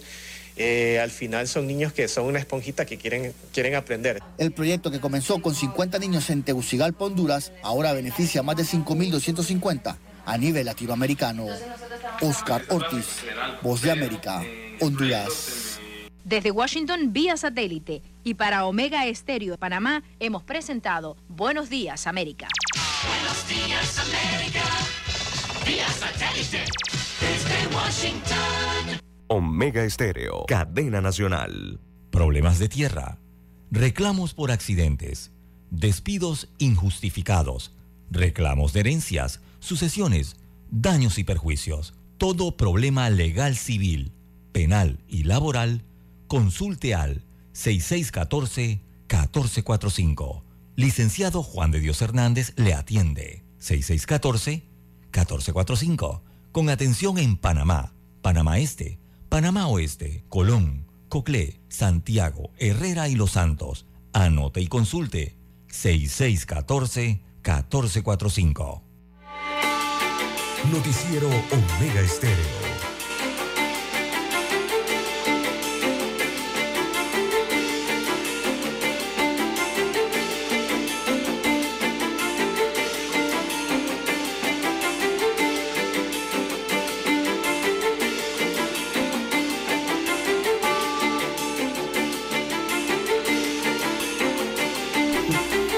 Continuamos, son las 7.6 minutos. Buenos días, Panamá. Estamos en el primer día de noticiero del año 2023. Hoy, martes 3 de enero, ¿verdad? Bien, están pues en- escuchando la cadena nacional Omega, amigos y amigas. Bueno, la primera actividad masiva del carnaval, oiga, la gente tiene ganas de fiesta, don César. Esto se realizó durante la despedida del Año Nuevo y el primer día del 2023 en las tablas en Chitré y aquí la nota que tengo no destaca que también hubo culecos grandes allá en Guararé y la villa. Dice aquí el Parque Porras de la ciudad de Las Tablas la noche del 31 de diciembre las reinas hicieron su recorrido en la llamada Tuna Rompecalles un espectáculo que de 2020 no se disfrutaba debido a la pandemia. Esto es tradicional en Las Tablas el primero de enero, en horas de la tarde, y en medio de un parque porra abarrotado de personas que anhelaban el regreso de las mojaderas, se dio el recorrido de ambas tunas. El Fianet Corro Madrid, Reina 2020-2022, y Alexandra Sofía Castillo de Bello, quien será coronada este año, representaron a calle arriba la llamada Universidad del Carnaval. Mientras que calle abajo, la reina 2023, Jennifer Maciel González González, y la reina saliente, Grace Marlene Cano, también encendieron las actividades y a sus seguidores. En medio de mofas, las tonadas, letreros con burla, las tablas dio el inicio a una probadita de lo que serán las fiestas carnetolenda en el mes de febrero.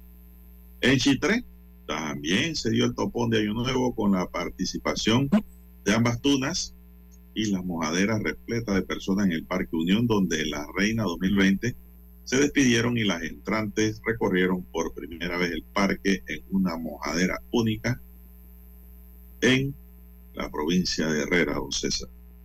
Así es, el, año nuevo eh, tableño y herrerano ¿no? del 2023. Se ha tornado una costumbre y, y parece se amplía aún más esta celebración de Año Nuevo que sabe más a carnaval que a Año Nuevo, don Juan de Dios. Eh, y que estuvo parada por dos años. Recordemos que no hubo carnaval a nivel nacional, estuvieron suspendidos. Así que las tunas, bueno, sacaron lo suyo esa noche, ¿ah? Eh, y desde ya eh, dan un indicio, don Juan de Dios, que el carnaval 2023 en Azuero va con todo. Sí, señor. Yo diría que no va a ser en Azuero solo, don César. No, a nivel nacional, pero Y específicamente. va a haber carnaval por todos lados, Así es. Pero en Año Nuevo, el, mucho eh, entusiasmo. la madrugada del primero de enero, entonces se da esta celebración especial allá, sobre todo en la región de Azuero. Mucha gente viajó, ¿ah?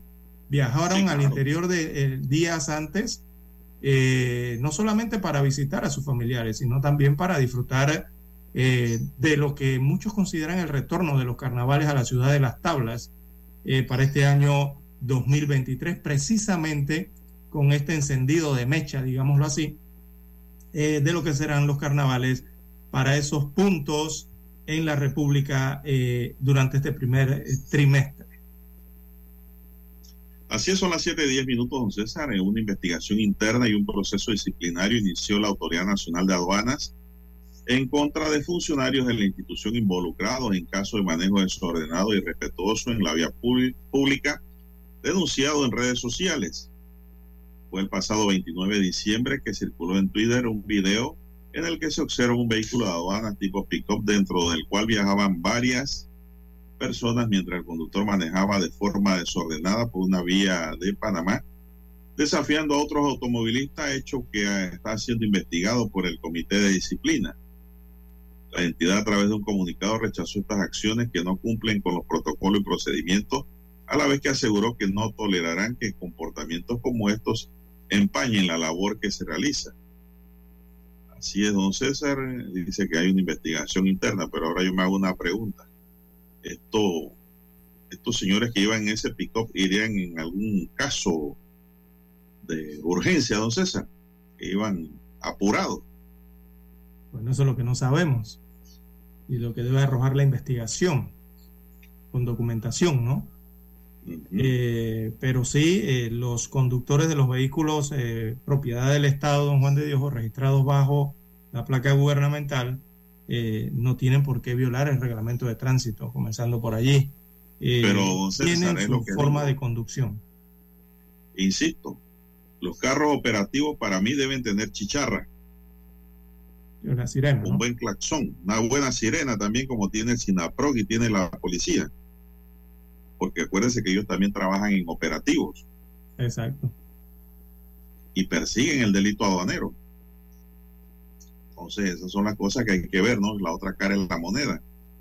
Irían a- en alguna operación urgente, rápida, algún movimiento extraño, iban- eso es lo que hay que determinar, ¿no? Ya la aduana a lo interno determinará, pues, por qué el conductor del pick-up iba manejando desordenadamente. Yo lo que pienso que estos carros, don César, deben distinguirlo y ponerle sus luces y su chicharra también por llamarle así el pito ese que utilizan las ambulancias y utilizan el SINAPRO, la policía y los bomberos. Eso es lo que pienso que debe ser para distinguir ¿no? y darle paso a un carro de esto cuando vaya apurado. Así es, eh, porque tienen placas de particulares, regularmente algunas instituciones en Juan de Dios utilizan los carros que están en investigación o decomisados. eh, Así no y los puede. ponen, exacto, y los ponen al servicio de la institución, ¿no? Bajo la figura esta de que hay que darle mantenimiento y cuidados, ¿no? Eh, Eso, para, eh, para que no se dañe el vehículo. no, no, pero, pero quedan, don Juan de Dios, en menesteres que son cuestionables, ¿no? totalmente. Por ejemplo, Dañan los carros también, don César, los chocan, los rayan. Un ca- O yo- quedan yo- bajo yo- a, mí me uso- gusta hablar, a mí me gusta hablar con pelos y señales y francamente, don César. ¿O queda bajo el uso de altos caso- funcionarios, don Juan de Dios? Bueno, una vez yo tuve un caso eh, como abogado particular de uno de los dueños de colombianos, dueños de Padafrom, de la línea bus.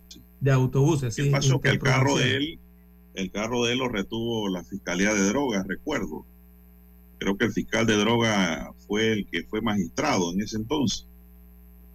Oiga, Almengor, no. sí, Almengor, ese carro andaba por la calle. Renunció al. Ese carro andaba por la calle y ¿quiénes lo cargaban? Los policías, don César. Porque dice que había que calentarlo, darle mantenimiento y le dieron el uso a un carro que realmente debería estar escautelado, nada más detenido y bien cuidado. Usted viera cómo devolvieron ese vehículo, don César. Ese es el problema, don Juan de Dios. Todo chocado, rayado, le robaron los equipos de sonido. No, hombre, eso fue un desastre. ¿Y Sí, a quién se le reclamaba eso? Es la pregunta. Eh, exactamente, porque lastimosamente la tendencia en Panamá durante los últimos años ha sido que este tipo de vehículos. Eso es lo que yo digo, la falta de institucionalidad. Exacto, entonces, don Juan de Dios, quedan en manos de altos funcionarios. Eh, usted de repente, usted Cuando el observa señor cada resultó vez que hay. inocente de lo que le cargaban, Eso. le dijeron, sí, aquí está el carro. Voy a recibir el vehículo, don César, todo rayado, golpeado, sin equipo de sonido. ¿Y quiénes lo cargaban? Los policías. Así mismo es. Autorizados por la Fiscalía de Drogas. Autorizados. Así es. No es que los policías lo cogieron y lo dañaron, no, se lo prestaron. Oye, tú le vas a prestar los carros a los policías cuando los policías andan en operativo, en corredera. Ellos no andan para estar cuidando carros. Porque ellos son colaboradores en la persecución del delito. Entonces tú le vas a un carro ajeno. Eso yo no sé en qué cabeza cabe. Y es lo que ocurre.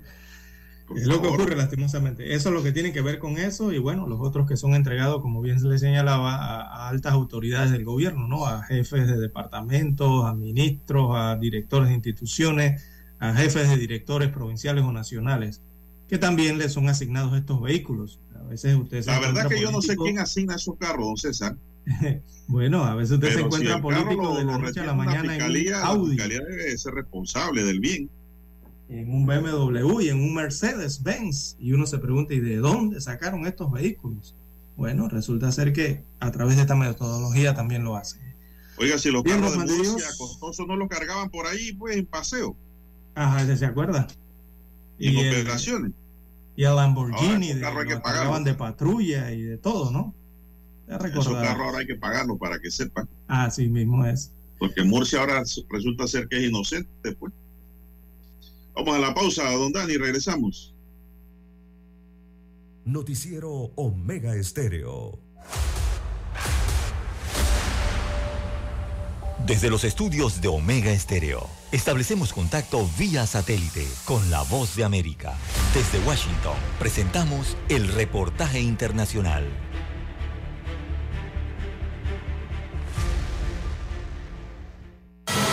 El incremento de casos positivos de COVID-19 en Colombia tiene encendidas las alertas de las autoridades sanitarias en el país.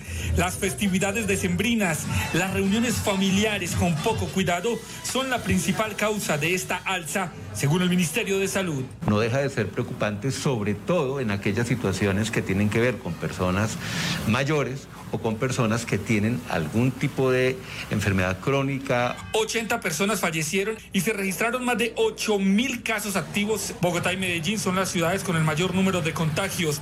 Por eso las autoridades sanitarias insisten. Muy importante completar el esquema de influenza. Si nos colocamos todas estas vacunas y tenemos nuestros esquemas al día, esperamos seguir protegiendo nuestra ciudad de estas enfermedades. Para el epidemiólogo Diego Rosselli, en las reuniones familiares se debería mantener el uso de la mascarilla, ya que es la barrera de contagio más efectiva para no contagiarse de coronavirus. Si algo hemos aprendido en estos dos años y medio de pandemia es eh, cómo se transmite el virus y sabemos que es una comunicación oral y la medida más efectiva, particularmente en ambientes cerrados y en donde hay aglomeración de personas, es el tapabocas. De eso no hay ninguna duda. Por algo en los aviones y en el transporte aéreo se ha mantenido. Desde el inicio de la pandemia a lo del año 2022, en Colombia se han registrado más de 6 millones de contagios. Las autoridades también están alerta por la situación con la enfermedad en China. Jair Díaz, Voz de América, Bogotá. Escucharon vía satélite desde Washington el reportaje internacional. Noticiero Omega Estéreo.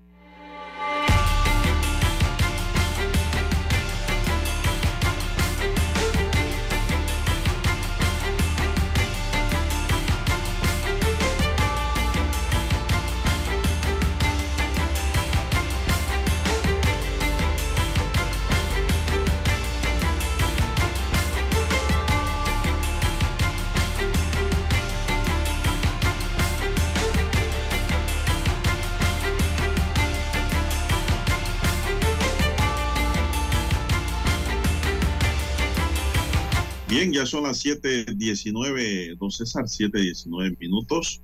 Los partidos políticos como una asociación de ciudadanos que goza de derechos políticos encargada de presentar candidaturas para optar a diferentes cargos de elección popular, se preparan para los próximos comicios del 5 de mayo de 2024. En nuestro país, solo nueve partidos políticos están constituidos para postular candidatos en las elecciones de esa fecha y según establece el Código Electoral tenían hasta el 31 de diciembre fecha en la que cerró el plazo. Los colectivos políticos de Panamá hasta la fecha que tienen vigencia para actuar son el Partido Revolucionario Democrático, Cambio Democrático, el Partido Panameñista, Realizando Metas, el Movimiento Liberal Republicano Nacionalista Molirena, eh, el Movimiento Otro Camino, MOCA, el Partido Alianza, el Partido País y el Partido Popular, don César. Esos son los nueve partidos que pueden postular candidatos. Así es, que van a entrar entrando en, en estos meses, don Juan de Dios, eh, en este primer semestre, diría yo, van a estar entrando entonces en sus elecciones y su organización interna, cada uno de estos partidos para definir, eh, según el calendario electoral, entonces, si postulan candidatos a la presidencia de la República o realizan alianzas. Lo van a estar desarrollando estos meses que vienen. Sí, no, de, de que van a haber alianzas, van a haber, don César, no lo dude. Van a haber alianzas. Eh, esto hay que sumarle entonces las candidaturas independientes o de libre postulación, como se debe tres. decir, ¿no? Porque en realidad son libre postulación. Eso de independiente ahora sí que ya como que no, no opera. Dice los colectivos políticos que se quedaron en el camino y no llegaron al punto fijado son el Partido por la Democracia, el Partido Relevo, Partido Relevo, mire, primera vez que escucho ese nombre, el Partido Torrijista Revolucionario, también se quedó. todavía es información, Eso es, estos son información, sí. que no llegaron a la meta. en- No se constituyeron. periodo. Exacto, no se constituyeron. Según la norma electoral para su legal constitución ante el tribunal, los partidos deben recoger por lo menos 39.296 adherentes inscritos, realizar el proceso de escogencia subconvencional y celebrar su convención constitutiva para elegir a sus autoridades nacionales y estas superen cualquier impugnación. Así es. Bueno, en Panamá. Juan de Amplio Dios, por la democracia, esta es la primera vez que este colectivo no participa, don César, se quedó. El, Sí, el FAT. FAT. Sí, se quedó. Este partido y es el único de izquierda que participó en las dos últimas elecciones generales y las pasadas de 2019 al no obtener el 2% de los votos válidos para presidente, alcalde, diputado y representante. El Tribunal Electoral ordenó declarar, declararlo extinguido, don César. Son las 7.22 minutos. situación que se va a presentar y durante los próximos meses. Y también, eh, bueno, muchos quedarán sorprendidos, ¿no? Durante los próximos meses de cómo se harán todas esas alianzas, eh, a qué cargos pueden aspirar eh, los ciudadanos a nivel de representaciones, de corregimientos, alcaldías, diputaciones eh, o presidente o vicepresidente de la República. Por ejemplo, ayer ya algunos quedaron sorprendidos, ¿no? Eh, con el hecho de que uno de los diputados del circuito 87, en este caso eh, Sergio Galvez, conocido como Cheyo Galvez, eh, él es de Cambio Democrático, recordemos, él anunció que buscará la reelección como diputado y como representante de corregimiento del Chorrillo. Mira, ahí ya van dos cargos. Y dijo además que si llegan a consensos, buscará ser candidato para la alcaldía del Distrito de Panamá por el partido Realizando Metas. Imagínese usted todo ese abanico, don Juan de Dios. Yo no sé, yo creo que esto nada más ocurre en Panamá, porque yo en, ningún que- país escucho algo así. Es que esa alcaldía, don César, como anda, cualquiera la puede ganar. Sí, exacto. Cualquier en- candidato. Es decir, no hay un fijo. Y pero mucho en el menos una sentido de que allí. un- en el sentido de que una persona o un ciudadano inscrito en un partido político puede aspirar a los cargos eh, que desee dentro del partido político, ganarlos, y también puede aspirar por cargos que le pueda eh, apoyar o ofrecer o, eh, otro colectivo político. Aquí vemos que se estaría postulando por cambio democrático y también por el partido realizando metas. Sea, esto aquí en Panamá o, o hay una apertura total o, o yo no escucho de esto en los otros países, don Juan de Dios, en temas electorales. Habría que preguntar si es posible también, ¿no? Porque destacó esto ayer, pero bueno, él es político, está en la Asamblea Nacional, el, de- donde, donde se discutió el código electoral reciente, sus modificaciones, y seguramente es posible hacerlo, postularse por dos partidos políticos y a diferentes cargos de elección. Tres en este caso. Bueno, don César, son las 7.25 minutos. Panamá contará con un Servicio Nacional de Empleo en el 2023 para fortalecer la búsqueda de las oportunidades laborales. Así lo informó Alfredo Mitre, director nacional de empleo del Ministerio de Trabajo y Desarrollo Laboral. Según Mitre, dentro del Servicio Nacional de Empleo habrá una oficina de promoción de empleo internacional que permitiría identificar oportunidades en países de Centroamérica y en Canadá. Con esta iniciativa, de acuerdo a Mitre, se pretende exportar mano de obra local y de forma circular, es decir, que tengan todas sus prestaciones laborales, el pago justo y la protección social y el evidente retorno a su país de origen con más conocimientos. La fuente dijo que desde el principio de este mes se inicia un proceso de atención dentro del Servicio Nacional bajo la figura de consejeros de empleos. Adelantó al diario El Siglo que los consejeros serán personas que estarán encargadas de dar la orientación a los usuarios que son los buscadores de empleo y a las empresas. O sea, aquí lo, novedoso que veo es que esto se extiende a nivel na- internacional, don César. Bueno, habría que ver los requisitos allí, ¿no? Eh, de estos programas eh, a nivel extraterritorial en cuanto a empleo. Porque aquí en Panamá las cifras no están muy buenas, don Juan de Dios, más del 50% anda por el 55% de informalidad, o sea, de trabajo informal en el país. Y según las últimas proyecciones, estaría llegando al 11% el nivel del el porcentaje de empleo eh, formal, ¿no? Eh, de la tasa de empleo. Hay que ver ahí. Bien, don Juan de Dios, antes de finalizar el noticiero, también anunciarle a los amigos oyentes que hoy el Suntrack va a desarrollar piqueteos en la Plaza 5 de Mayo, en sus alrededores, a las 3 de la tarde. El motivo, bueno, la situación que ocurre con la Asamblea Nacional, eh, las decisiones que se toman allí. Y también hay que recordar que la inscripción para la recuperación académica inicia el día de hoy, así que los padres de familia atentos eh, en sus respectivos centros eh, eh, educativos, sus